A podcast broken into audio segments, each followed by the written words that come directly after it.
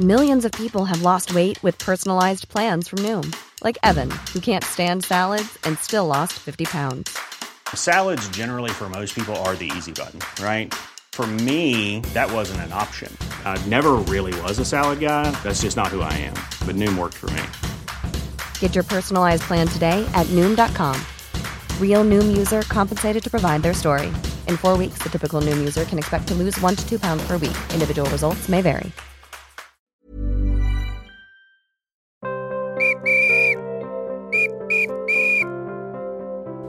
Bienvenue pour ce nouveau podcast sur l'OL. Le nom, c'est Lanier sort ses dossiers.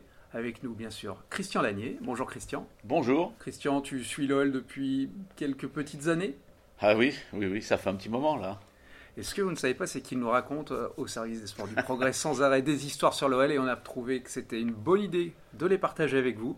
On va commencer aujourd'hui puisque le mercato vient de se terminer. On va partir sur le thème du mercato. Christian, je sais que tu as plein d'anecdotes sur cette période un peu particulière. On va remonter un peu loin. Alors, tu n'étais pas au progrès quand même hein, à ce Non, moment-là, non, mais non, non. euh, j'aimerais que tu nous, tu nous parles de l'année 1978 et de l'époque de ce qui s'appelait pas encore le mercato avec un, un petit bonhomme qui arrive, qui Oui. va bien marquer le foot français, Jean Tigana. Oui, c'est une histoire assez incroyable, Jean Tigana. Son histoire, elle commence euh, sur un match à Martigues. Euh, Pourquoi Martigues? En fait, euh, c'est euh, Fleury Dinalo qui était encore joueur à Montpellier, qui jouait en honneur à Montpellier, et qui fait un match de Coupe de France contre Toulon. Euh, voilà, il joue et euh, Fleury Dinalo marque deux buts et Montpellier mène 2-0 à la mi-temps contre Toulon. Bon, et il est très bon, Fleury, voilà, il a 32 ans, mais il avait commencé le foot à 17 ans, donc bien sûr, il était quand même un peu en fin de carrière. Il dépannait Louis Nicolin. Et puis, à la mi-temps, rentre un petit bonhomme qui se met au marquage de Fleury Dinalo.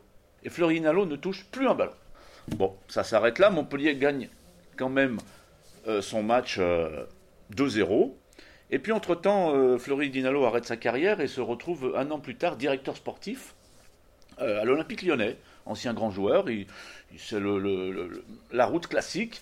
Donc il devient directeur sportif et euh, on lui apprend qu'il y a un très bon joueur à Toulon qui s'appelle Daniel Lubin, un gaucher puissant. qui signera à l'OL d'ailleurs. Oui, oui, alors, alors tout à fait. Alors euh, Dinalo dit bon, on va aller le voir, on va aller le voir à Toulon, puisque donc c'est Monsieur Guizerbib qui euh, négociait un peu tous les transferts à l'époque. Ils descendent, ils vont voir jouer Toulon, Dinalo et Zerbib, et puis Dinalo, il voit, euh, il voit un petit bonhomme au milieu qui pédale, qui, court de partout, qui récupère plein de ballons, et il dit, euh, mais euh, je le connais, j'ai déjà vu, c'est le gars qui m'a piqué tous les ballons il y a un an en arrière quand il est rentré contre moi. Alors ça se passe comme ça, donc Dinalo il regarde un peu Lubin, et puis euh, voilà, ça se passe, le match se termine, et à la fin ils vont au restaurant avec euh, le président de Toulon. Et le président de Toulon il dit bah vous, vous me preniez, euh, vous me prenez Daniel Lubin, il dit Euh, non non mais moi c'est le, petit là, comment il s'appelle le petit là qui, qui court de partout? Il dit non non mais euh, le président de Toulon lui non non mais lui il est il est semi-professionnel, il est facteur le matin à Toulon et l'après-midi il s'entraîne avec nous, donc vous, vous pouvez pas le, pouvez pas le prendre. Il dit si si mais moi je veux le prendre, je veux le prendre. Alors le gars lui dit mais alors bah prenez les deux, prenez Tigana et Lubin. Florinalo dit non mais nous on n'a aucune finance, on est en cessation de paiement. euh, non non moi je vous prends, euh, je vous prends Tigana et il emmène Tigana. Donc Tigana vient un an avant et il dit mais je vous prends Lubin l'année prochaine. Et c'est ce qui s'est passé. Mais ce qui est très drôle, c'est que Tigana, Lyon n'avait pas un sou pour le payer. Donc ils ont échangé euh, contre un match amical. Dinalo a dit bah écoutez, on fait un match amical gratuitement, on descend chez vous, vous prenez un peu la recette et ça fait le transfert. Marché conclu. Tigana arrive à Lyon, passe une visite médicale avec Jean-Marcel Ferret. Bon, il fait du vélo. Dinalo arrive, il dit alors Jean-Marcel, c'est bon euh Il dit non non, mais ça n'a pas marché. Il dit comment ça n'a pas marché? Ah, Le gars il est facteur à Toulon, euh, il est tout petit. Euh, Toulon, c'est un petit club, ça n'a pas marché. C'est qu'est-ce que c'est que cette histoire? Et puis Dinalo revient trois jours après. Il lui dit alors, Jean-Marcel, si si, ça a marché, mais j'ai refait parce qu'il a pulvérisé tous les tests. Et en fait, c'est la formidable histoire de Jean Tigana qui restera. Donc ils le prennent, ça ne leur coûte pas un sou. Ils le prennent, il restera trois ans à Lyon. Il est vendu 2 millions de francs à Bordeaux trois ans après. C'était énorme, soit le double euh, du budget de l'Olympique lyonnais. Et d'ailleurs, euh, il a pratiquement, Jean Tigana, sauvé, euh, on peut dire que le facteur de, de l'OL, le petit facteur, a pratiquement sauvé de l'OL de la, disparition. On va enchaîner avec, avec une histoire. Alors cette fois, époque Jean-Michel Aulas, 1991, une histoire de grosse voiture, je crois. Oui, là c'est un truc énorme, c'est-à-dire qu'on est en 90, donc vous savez le président est arrivé en 87, il avait déjà des rêves de grandeur, il commençait à vouloir faire de l'OL une grande grande entreprise. Et euh, ils sont sur le recrutement. Et on apprend que Raymond Domenech, l'entraîneur, euh, euh, va souvent en Espagne, va souvent en Espagne avec Bernard Lacombe d'ailleurs. Ils descendent assez souvent et on commence à se dire mais ils vont chercher qui, ils vont prendre qui, qu'est-ce qui se passe? Et un jour on est pas en planque, ça ne se faisait pas comme ça, mais on, tournait autour du siège, il y avait eu entraînement, on regarde, et on voit une énorme voiture arriver avec un B comme Barcelone.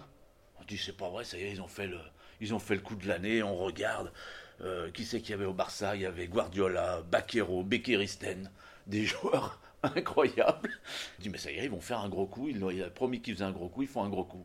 Et euh, arrive euh, un gars qui a l'accent belge mais qui est espagnol, qui s'appelle Alfonso Fernandez Leal, qu'ils étaient effectivement allés voir jouer euh, pendant deux, ou trois ou quatre matchs avec Raymond Domenech, bon petit joueur, mais évidemment qui n'avait rien à voir avec Guardiola. Donc ça a été un peu la déception, même si on n'avait rien contre Fernandez Leal, mais on attendait plutôt Baquero ou, Guardiola. Alors ça, après, cette partie-là, ça arrive huit ans après, 1999 le premier gros transfert de l'OL. Oui, oui, alors c'est le gros gros coup de force. Évidemment, vous savez que le groupe Pâté arrive en 99, euh, injecte beaucoup, alors même en 98, un petit peu avant, et injecte tout de suite pratiquement 100 euh, millions de francs euh, dans les caisses. Et là, à ce moment-là, il faut absolument que, l'OL décolle. avec le groupe Pâté, c'était vraiment l'OL rentrer dans une autre dimension, mais pour ça, il fallait quand même des grands joueurs, ou au moins un grand joueur. Et Jérôme Sédou, qui est le, grand patron du groupe Pâté, euh, dit, euh, à, Jean-Michel Aulas et à, Bernard Lacombe euh, Mais est-ce que vous avez un joueur en vue Est-ce que vous avez quelqu'un en vue qui puisse nous, nous, porter, nous soulever pour qu'on passe le cap? Et Bernard Lacombe dit Oui, monsieur Sédou, j'ai quelqu'un, mais il, il vient d'un très grand club et on ne pourra pas le prendre, il va être beaucoup trop cher. Jean-Michel Aulas écoute, bien sûr, prêt à valider. Jérôme Sédou lui dit Mais qu'est-ce que vous dites euh, Très cher, euh, comment on ne peut pas le prendre euh, Il est où il, est à Barcelone, ah, il est à Barcelone. Mais quand vous dites très cher, je ne sais pas, monsieur Sédou, moi c'est plus de, de 100 millions de francs. De 100 millions de francs. il dit Mais, président Bernard, faites, faites. Allez chercher Sonny Anderson. Et se déroule un incroyable transfert sur un mois où Marino Facioli descend, euh, il descend tout le temps. Euh, il reste euh, pratiquement pour négocier ce transfert une, je sais pas, plus de 24 heures dans le siège, au siège du Barça. Il passe une petite nuit quand même, mais où les dirigeants lyonnais quittent le bureau de M. Nunez et reviennent, le requittent, reviennent. il faut débaucher Sonny Anderson. Jérôme Sédou a tout débloqué. Et il se passe l'incroyable. Il arrive il, arrive dans la foulée euh, en 99 euh, à 23h30, je me souviens. Euh, un jour du mois de juin, c'était incroyable dans cette toute petite pièce de à Vologe. On était, je sais pas combien de journalistes, ça a été un transfert incroyable. C'était un pari parce qu'il n'avait pas joué depuis 6 ou 7 mois. Il jouait pas, c'était Cuivert qui, qui jouait à sa place, mais c'était une grande, grande histoire. Et puis le début de tout. Justement, on enchaîne avec la suite. tu as une affection particulière pour les Brésiliens et tu as une histoire à nous raconter sur 2000, l'année 2000, avec un autre Brésilien qui arrive, un libéraux cette fois. Oui, c'est un libéraux, c'est alors un, joueur que vous avez tous connu, euh, Edmilson. Donc il est repéré, euh, c'est Marcelo, le premier Brésilien de l'OL qui avait été libéraux dans les années 80, euh, 93 et qui dit bah, écoutez, moi j'en ai un, c'est vraiment un grand joueur d'une élégance incroyable. Il sait tout faire avec le ballon. Donc ils vont le voir jouer, euh, les dirigeants euh, se déplacent, euh, il joue à San Paolo, c'est un joueur effectivement très spectaculaire, etc. Donc Bernard Lacombe revient et dit au président, écoutez, moi j'ai un joueur pour vous, il s'appelle Edmilson, c'est vraiment, il sait tout faire avec le ballon, mais il est comment? Bah, il, est, il sait tout faire, il dribble, il repart en dribble de derrière, il va peut-être vous faire peur de temps en temps, mais prenez-le parce que c'est, il faut se mettre sur lui. Et effectivement, la transaction se fait relativement rapidement. Parce que Sony était venu, les Brésiliens, il y avait cette culture, on commençait comme ça à Lyon à, s'intéresser aux Brésiliens. Et Edmilson débute euh, ce match, euh, il arrive en France comme ça, il parle pas un mot, il arrive pour faire le derby à Saint-Etienne le 6 septembre 2000. Et là, sur les premiers ballons, c'est, il éteint le stade. C'est une élégance. Il repart de derrière, il est sûr, il est tranquille. Il n'y a pas de pression pour lui. Euh, euh, alors Lyon prend deux buts, ils font 2-2, mais il n'a rien à voir dans les buts encaissés. C'est extraordinaire. Il coûte très cher à l'époque, 75 millions de francs. Et Jean-Michel Aulas en zone mixte, alors président, ce Brésilien, je vais vous dire, il coûte beaucoup moins cher maintenant. Edmilson a été champion du monde un peu plus tard, partir à Barcelone, et puis voilà. Et un autre défenseur brésilien, un autre défenseur central qui a débuté euh, lors d'un derby aussi, cette fois c'est Claudio Cachapa, c'était en 2001. Et tu as quelques anecdotes sur ça. Oui, alors lui c'est une, histoire savoureuse qui est liée au personnage, c'est-à-dire que quand il arrive, euh, il arrive en plein hiver, il fait très très froid, mais alors un froid de canard euh, à Lyon. et il arrive en janvier, il est complètement pétrifié de froid. Alors il est assez austère, il a un bouc comme ça, le regard très sombre. Et on se dit, oulala, mais il fait peur, hein, qui c'est que ce gars-là, alors que c'est le plus adorable des hommes. Et euh, il débute par le derby à domicile. Et là, euh, tout le monde voit ce, joueur un peu emprunté. Euh, on voit pas, tout le monde dit, mais il est même un peu, un peu gros, il semble un peu, un peu fort, un peu qu'est-ce qui se passe avec lui, etc. Et bon, tout le monde, il fait un match tout à fait moyen, ça passe, mais il casse pas tout, hein, pour tout dire. Et en fait, on apprend le lendemain qu'il avait quand il avait demandé son équipement, euh, il n'avait euh, il avait pas su s'exprimer pour demander sa taille de short. Et effectivement, Guy Jeunet lui avait donné un short énorme. Il flottait dedans et tout le monde a cru qu'il était, beaucoup trop volumineux. Euh, voilà, mais non, il était, tout simplement pas à la taille. Il flottait dans son vêtement et d'en haut, on croyait qu'il était très gros. Et euh, donc c'était moyen sa performance. En plus de ça, il est allé voir euh, les dirigeants le lendemain et leur a dit écoutez, maintenant, chaque fois que je veux mettre un short et le maillot, vous inquiétez pas, c'est comme si je faisais le dernier match avec l'OL et le match de ma vie. Et parce qu'il fallait quand même qu'il valide sa saison et il n'est plus sorti de l'équipe parce qu'il était très très fort en réalité. Et ça se termine avec la Coupe de la Ligue. Coupe de la Ligue où il finit au fond des filets. et là, je crois qu'il a tout le monde a compris qu'il resterait longtemps à Lyon. La même année, il y a un autre Brésilien qui arrive, très connu à Lyon. Et eh oui, il y est encore aujourd'hui, et tu vas nous expliquer comment il est arrivé. Oui, c'est un truc On parle de Juninho, évidemment. Voilà, on parle du grand Juninho. Alors, il sait quelque chose. Euh, ça vient encore de Marcelo, et qui avait beaucoup de liens avec Bernard Lacombe. Alors Marcelo Kiremidjian, Kiremidjian, pas celui qu'on a aujourd'hui, ni le Madrilène. Voilà, alors c'est marrant que Bernard Lacombe était déjà allé chercher euh, au Brésil. Hein. Donc euh, c'est Marcelo qui appelle Bernard et qui lui dit écoute Bernard, j'ai un gars là qui s'appelle euh, Juninho, il joue au Vasco de Gama, il est en conflit avec son club.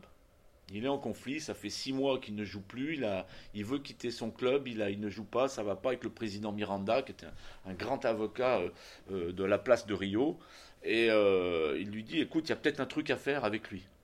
Alors Bernard dit oui, mais comment je fais? Il faut que je vienne. Il dit ben oui, on, part. Je te, tu viens, tu viens au Brésil et on le, regarde jouer.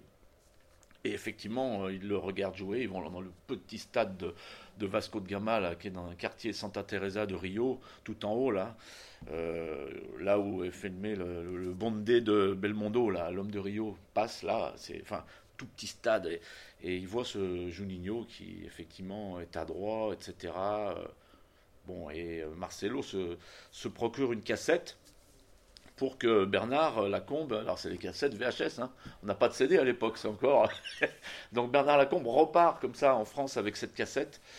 Et euh, il, arrive au siège de l'OL, il dit Président, je crois qu'on a un joueur là. Parce que l'OL cherchait un tireur de coup franc, un gars fort sur les coups de pied arrêtés, un gars pour animer le jeu, qui avait du charisme, etc.